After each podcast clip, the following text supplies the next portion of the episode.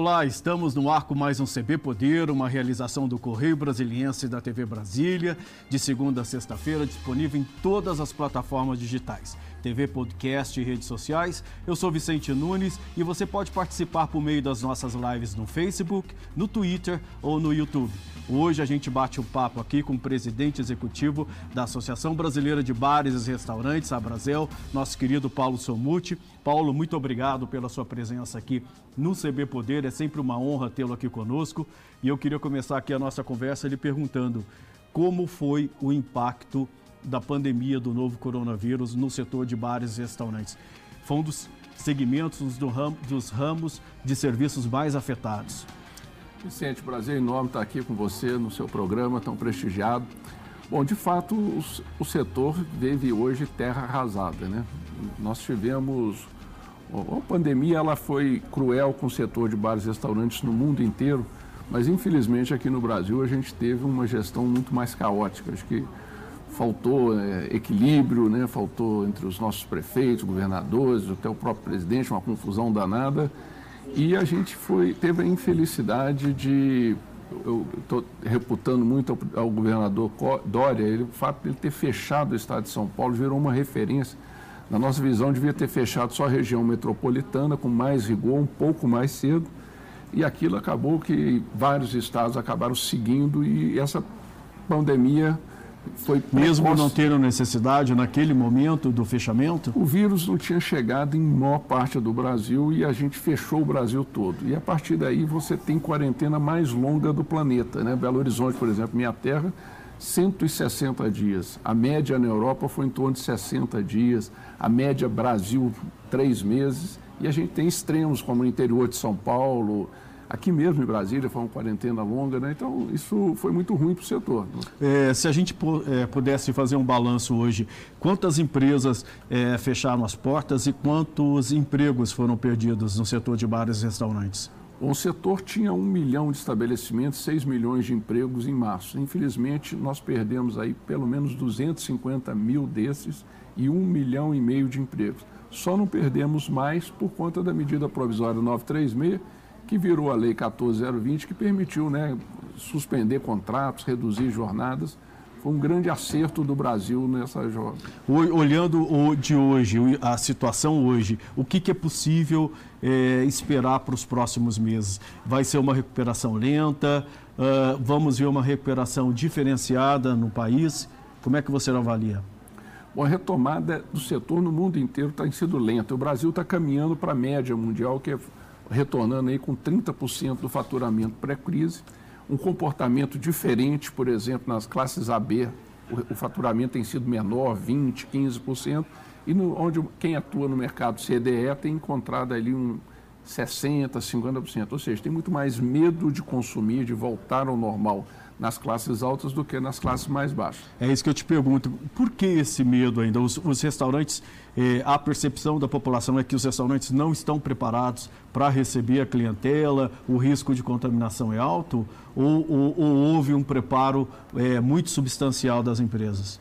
Eu acho que a forma como a sociedade brasileira né, e as nossas autoridades trabalharam a divulgação do coronavírus, das boas práticas, foi muito errática. Né? Então, você tem um grupo que acabou ficando, que eu chamo panicado, né? uns 10, 15%, já teve até um número maior, e teve um grupo que percebeu que não tinha jeito de viver isolado, sem trabalhar, então esse grupo está mais tranquilo e o outro está mais panicado. Quem pôde, pôde ficar mais panicado, está com mais medo de retornar, quem tem dinheiro, pôde fazer quarentena em casa, pôde né, deixar de trabalhar, e o cidadão mais pobre, mais né, das classes mais desfavorecidas, ele teve que ir a campo, né, guerrear e acho que ele está mais tranquilo com. Ah, você vê isso no desempenho, é, essa diferença né, de classes sociais, é, no desempenho do, do, do, setor de bares e restaurantes, é, por exemplo, das periferias em relação às áreas mais nobres. Por exemplo, é, a semana passada, o vice-presidente do Sindicato do Comércio Varejista do Distrito Federal veio ao CB Poder e disse que o comércio é, nas regiões do entorno do Distrito Federal é, estão mais aquecidas, né, em termos de consumo em relação ao plano piloto, onde vive a população de maior renda. Isso é, está sendo visível é, em outras capitais, em outras regiões do país? No país inteiro, né, você tem um comportamento muito mais favorável na retomada nessas regiões de, da, da, em torno da região metropolitana, a região central sofre mais para você ter uma ideia, a, a periferia mesmo chega a fazer 80% do que fazia do faturamento pré-crise. Uhum. Enquanto você está numa Faria Lima, lá está fazendo 10%. O home office afastou muitas pessoas. E um outro comportamento importante é o bairro, né? Muitas, o, o consumo se deslocou para o bairro, né? É, por exemplo, é, o auxílio emergencial ele está sendo pago, sobretudo, nessas regiões metropolitanas. Isso tem feito uma diferença para sustentar a, o consumo nos bares e restaurantes? Visível, visível. Nós temos uma crise hoje, felizmente, muito menos grave né, por conta desse auxílio. Isso nos bares. Nós temos 80% do setor, Vicente, fatura menos de 20 mil reais por mês. Então, quando você tem um consumidor com 600 reais essa renda, ela faz muita diferença. Isso é visível. Agora, você falou do crédito da medida provisória 936, mas tem muitas empresas que não conseguiram acessar crédito sobretudo as micro e pequenas empresas. O governo até criou depois o Pronamp, mas ainda tem muito dinheiro retido. É, como fazer para agilizar? Porque o crédito é fundamental nesse primeiro momento aí para poder dar fôlego para as empresas, seja para garantir a folha de pagamento, mas também o fluxo de caixa, né? Verdade. A gente conversou, inclusive, na época até com o presidente, né? A 936 foi aquela que permitiu suspender contrato de trabalho, reduzir jornada. Isso permitiu a solvência da empresa do ponto de vista do, do manter um emprego. Mas a gente está fazendo prejuízo e isso só se resolve com um empréstimo, né? Porque só vão voltar à vida normal em dezembro.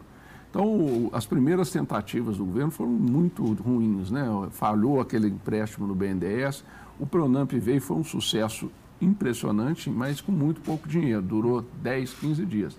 E no, na base de pesquisa da Brasil, metade do nosso público conseguiu ser atendido, que já é um número bem melhor do que os primeiros momentos. Mas agora vem mais uma rodada, né? Está entrando mais 18 bi no, no, no Pronamp e hoje, começa hoje, inclusive. Mas fala-se que, o, que a demanda chegaria a 200 bilhões, né? Esse seria o volume de crédito necessário para dar um fôlego real eh, às micro e pequenas empresas, é isso mesmo? Eu acho que não chega a tudo isso, não, mas os 18 que vêm são pouco. Né? A gente precisava, na minha opinião, pelo menos chegar perto dos 50 bi, teríamos irrigado de maneira melhor o setor. Agora, infelizmente, não, não temos sido tão exitosos nessa questão. O, o que, né? que você eh, considera? Eh, o, qual foi o ponto que o governo falhou nessa questão de fazer o dinheiro, o crédito chegar a quem precisa? Olha, o primeiro engano, e a gente alertou muito, foi na questão de achar que banco vai emprestar com spread zero.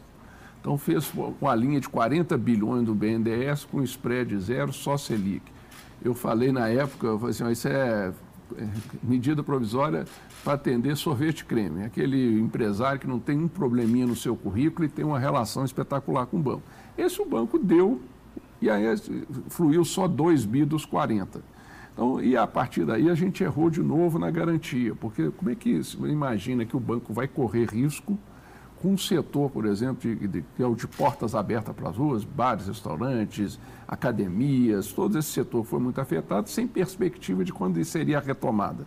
Então, o governo demorou a entender que precisava dar uma garantia de 100%, muito mais ampla, e isso acabou gerando um atraso aí nesse dinheiro chegar no mercado 30, 40, 60 dias antes depois do que deveria.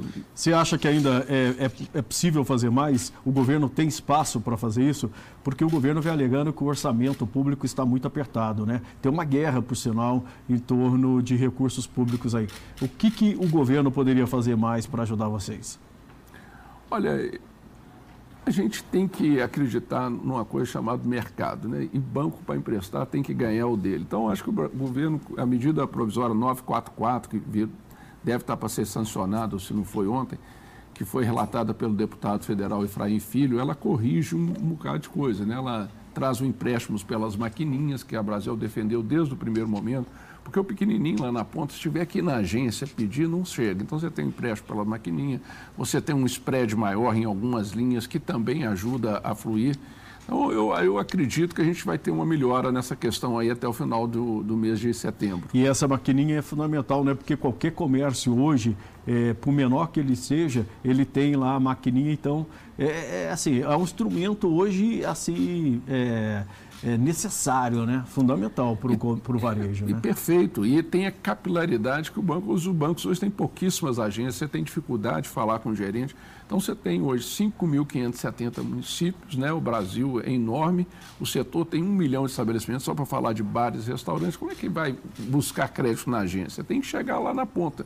Acho que isso é uma grande evolução. É, dos segmentos aí que é, que a gente vê no, no, no, no, ramo de bares e restaurantes. É, quem vai sobreviver?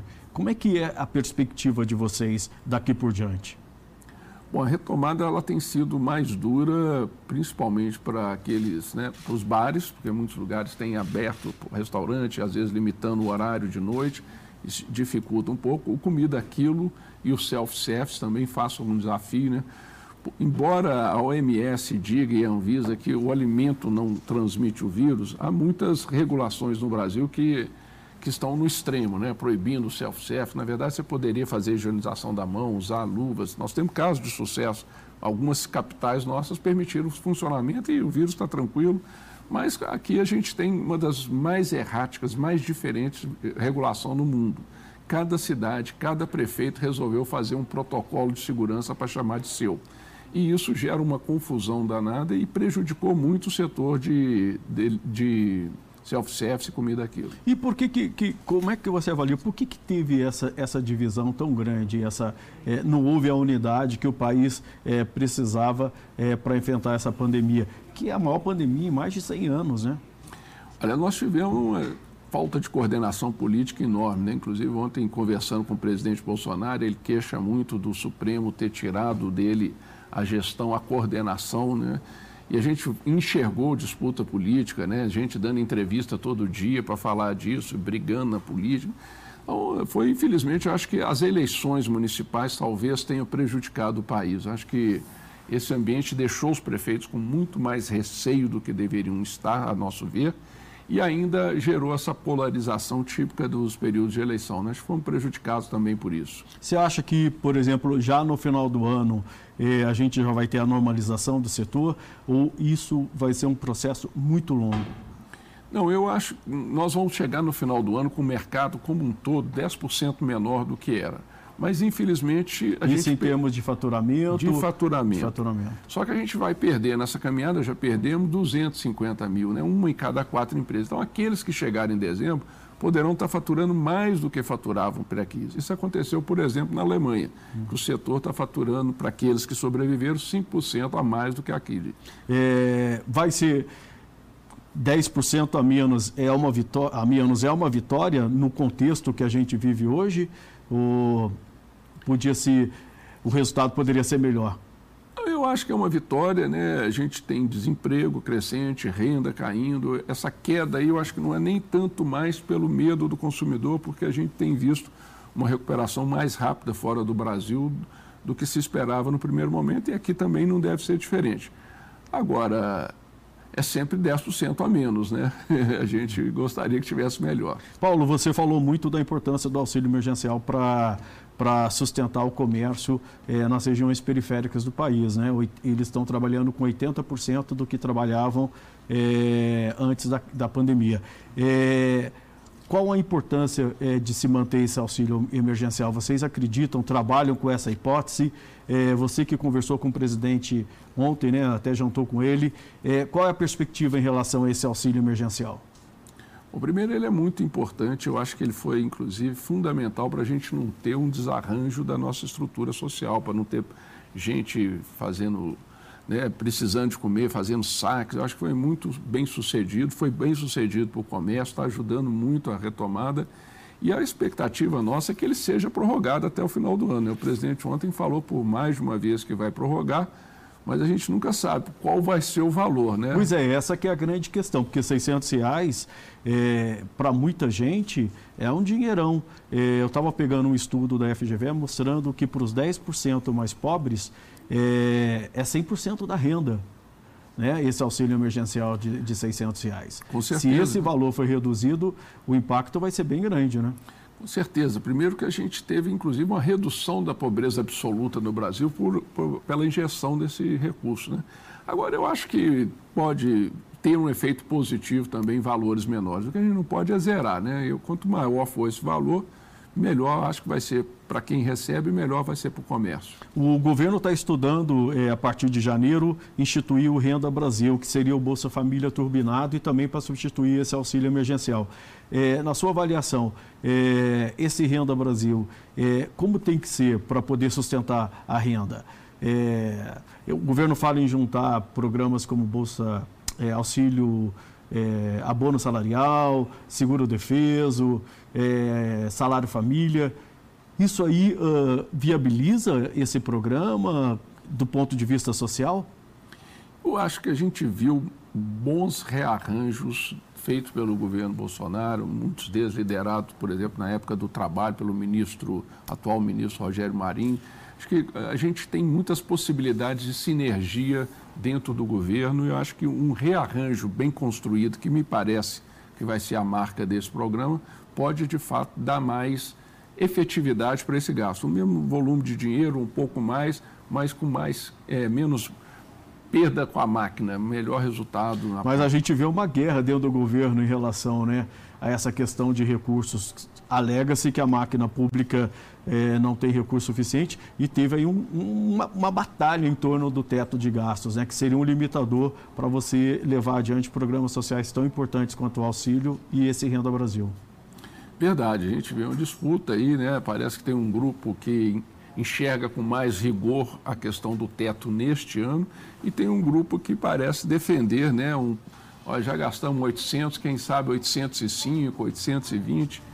Eu acho que o importante é que ambos defendem a, o rigor no próximo ano da, da questão fiscal. É muito importante que a gente encerre esse momento de gasto acima do teto, mas que a gente volte para a normalidade. É, isso exige eficiência né, na questão dos gastos. Acho que talvez o Brasil é, precise muito mais de eficiência no gasto do que essa questão de teto, porque dinheiro parece não ser problema para o Tesouro Nacional, basta ver a arrecadação, né? É, são trilhões de reais. É, e há uma questão de realocação de recursos na sociedade, né? Por exemplo, é, acredito que a gente deveria suspender, por exemplo, a desoneração de 17 setores. O setor de bar e restaurante, que é o mais emprega no país, não tem nenhuma desoneração e é formado por pequenas empresas. Então, eu acho que tem muita realocação. O Brasil ele é muito bom para criar o gasto novo, mas ele não é bom para rediscutir o que a alocação. Eu acho que talvez a gente possa ter um êxito e talvez seja isso que esteja em torno da mesa lá do, da queda de braço entre o governo, né? Se aonde põe, de onde tira, né? Paulo, eu vou te pedir licença um minutinho. A gente vai fazer um pequeno intervalo. O CB Poder volta daqui a pouquinho. Fica aí. Hoje a gente recebe o presidente executivo da Associação Brasileira de Bares e Restaurantes, a Brasil, nosso querido Paulo Somuti. Fica aí.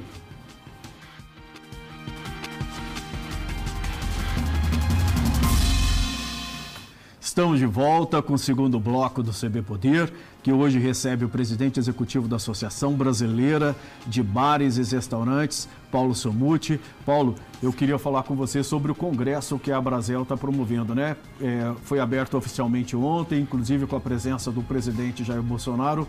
É, e é um desafio é, fazer um congresso em meio a uma pandemia. É, como é que está é, é, essa situação? Como é que vocês estão conseguindo reunir e levar adiante um debate tão importante? Bom, primeiro destacar nessa nossa parceria, né? O, Correio Brasiliense é parceiro desse congresso desde 2006, né? Então, uma parceria longeva e vocês conhecem muito bem como é que a gente fazia, né? No modelo presencial, com chefes, atendendo aí um número bacana de pessoas, mas em torno de 3, 4, 5 mil, muito focados aqui nos que vinham de fora, a maioria de Brasília. E da noite para o dia nós nos vimos na obrigação de reinventar esse congresso. Né? E a pandemia veio rápido, a gente cuidando de bar fechando e de ter que fazer a diferença para o setor. Então nós buscamos fazer um congresso digital, corremos atrás dos parceiros e estamos com 50 mil inscritos no congresso. Uma surpresa, surpresa né? Para nós, absoluta. Nós tínhamos assim um sonho de consumo era chegar em 30 e muitos pequenos participantes. Então, nós conseguimos juntar um, um conjunto importante, presidente da Ambev, da Coca, da JBS, até o presidente do CAD, vamos falar de PIX, né, que é uma nova forma de pagamento, e chefes famosos, tudo isso acontecendo de uma maneira muito bacana, porque nós compartilhamos o Brasil inteiro, né? Por que, que um encontro desse é importante? Você falou é, da, da, chegada, da, da, forte presença dos pequenos, né? São quantos pequenos que estão participando e por que, que um congresso como esse é importante? É sobretudo no momento tão difícil que a gente está vivendo agora na economia e sobretudo aí para vocês, o setor de bares e restaurantes. A gente sabe, você como jornalista tão experiente, que o mais difícil é você gerar um conteúdo de qualidade. E a Brasil gerava esse conteúdo de qualidade como gera, com as melhores cabeças, os melhores parceiros, e a gente não tinha oportunidade de levar esse conhecimento a todos. O congresso é totalmente gratuito nessa versão atual, e aí você tem 10 mil MEIs, microempreendedores é, individuais, pela primeira vez compartilhando esse conhecimento. Então, para nós é uma oportunidade enorme. O custo de gerar o evento, de fazer, de, de consolidar esse conhecimento é o mesmo se você faz para mil ou dez mil. Então, nós estamos muito felizes de ter levado Quais isso Quais são os temas principais é, que vão ser debatidos e, e, e, e que lição se pode tirar? Olha, a principal questão é a retomada. E a retomada ela está sendo discutida em várias dimensões. Nós temos até problemas, por exemplo, de resiliência. Né? Tem muita gente desesperada, buscando um conforto. Então, nós temos pessoas falando como preparar a cabeça, como dar as mãos para ir para frente. Nós temos, por exemplo, o presidente da Ambev dando dicas de como é que vai suportar, ajudar no financiamento, gerar capital de giro. Porque o capital de giro ele não vem só do empréstimo. Né? A gente tem uma cadeia de fornecedores que tem um papel importante a cumprir. Grandes chefes ensinando como é que reformula o seu negócio plataformas de delivery, uma coisa que da noite para o dia, muita gente, Vicente, teve que aprender a incluir no seu negócio pegue leve, o plataforma de delivery. Então, é Isso ficou, inclusive, claro é, nos chefes mais é, renomados, né? porque tudo era muito seleto, um público muito específico que frequentava o, os restaurantes dessa galera e eles tiveram também que partir para o delivery, né, para sobreviver. A gente viu até o Claude Tragot é, fazendo delivery. E aí você vê como é que o empresário brasileiro, e especialmente o de bares e restaurantes, é capaz de se adaptar. Da noite para o dia, essas pessoas fizeram aprender a usar a plataforma, contratar motoqueiro, embalagem, fazer uma logística aqui e está funcionando lindamente. Muito menos em termos de faturamento do que precisa para dar o equilíbrio, mas manteve financeiro, mas manteve a estrutura operacional. Isso, essa estrutura do delivery, ela veio para ficar? Você acha que ela vai representar cada vez mais é, no faturamento dos bares e restaurantes? ela já vinha crescendo, né? acelera um tanto com essa chegada. Agora, tem algumas coisas que mudaram, né, Vicente? Você tem o, o, o americano, às vezes as pessoas sabem pouco, o americano usa mais o to-go, que é esse que aqui no Brasil está chamando take-away ou pegue leve, do que o delivery. E no Brasil quase não tinha, né? A gente passou a ter bastante disso. E o delivery vai crescendo. Agora, é um, um, desafio, sabe? Nem todo estabelecimento tem facilidade de ligar, lidar com isso, porque é uma logística ali bacana. Acho que vão crescer. E o consumidor, como é que está? O consumidor está mais exigente? É, mudou o perfil do consumidor? O consumidor ele está, acima de tudo, generoso e solidário com o setor. Acho que o setor muito formado de pequenos, a gente tem pesquisa aí que 90% quer em algum momento voltar a frequentar, né? Uma parcela aí, uns 30% tem bastante receio ainda, se a hora é agora ou não mas o consumidor ele foi solidário com o setor. Então, ele perdoou os, os erros de, de, implantação, de aprendizado. Isso foi uma coisa muito bacana, sabe, essa, essa questão. Agora, nós vamos ter que nos reformular na retomada agora. Pra, não basta ser seguro, né? nós temos que seguir os protocolos todos de sanitário, mas a gente tem um desafio de parecer seguro. E aí essa relação está sendo uma de conquistar uma confiança muito. Qual é o desafio? Como é, mostrar isso para o consumidor, dar essa segurança para a pessoa sair de casa, levar a família dela, sentar é, a uma mesa de restaurante e poder comer à vontade, se divertir? Nós estamos vivendo um desafio de sociedade, não é um desafio só de restaurante, porque você prepara o restaurante com afastamento das mesas, com álcool gel, com higienização, todo mundo usando máscara, mas você tem que receber um consumidor que seja solidário. Porque muitas vezes a gente está tendo mais dificuldade com um consumidor ou outro que não tem o respeito ao colega, o respeito ao outro cidadão, e isso acaba gerando problema. Então, o, grande fiscal é o consumidor, né? o grande aliado nessa retomada segura é bater o olho, conhecer os procedimentos, olhar lá, tá, tem álcool gel, as mesas estão afastadas, o pessoal está usando máscara.